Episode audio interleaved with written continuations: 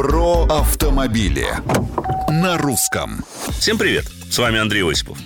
После любой резонансной аварии, особенно если в ней пострадали дети, со всех сторон, от причастных и непричастных к дорожному движению, начинают сыпаться предложения. Наказать по всей строгости, ужесточить правила, ограничить скорость, повысить штрафы.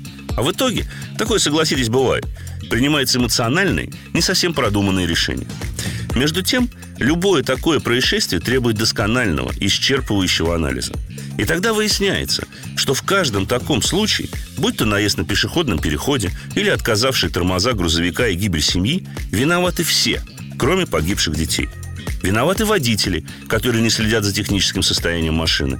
Виноваты те, кто смотрит в смартфон или в зеркальце, а не на дорогу. И те, кто не учит управлять автомобилем, а делает это для галочки. Безусловно, виновны те, кто торгует водительскими удостоверениями и пропусками. И, наконец, виноваты те, кто игнорирует обращение местных жителей необходимости установить светофор или лежачего полицейского перед переходом.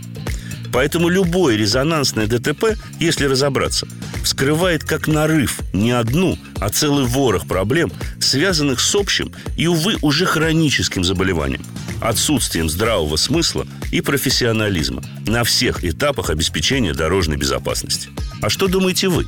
Пишите в соцсети Русского радио. С вами был Осипов про автомобили на русском.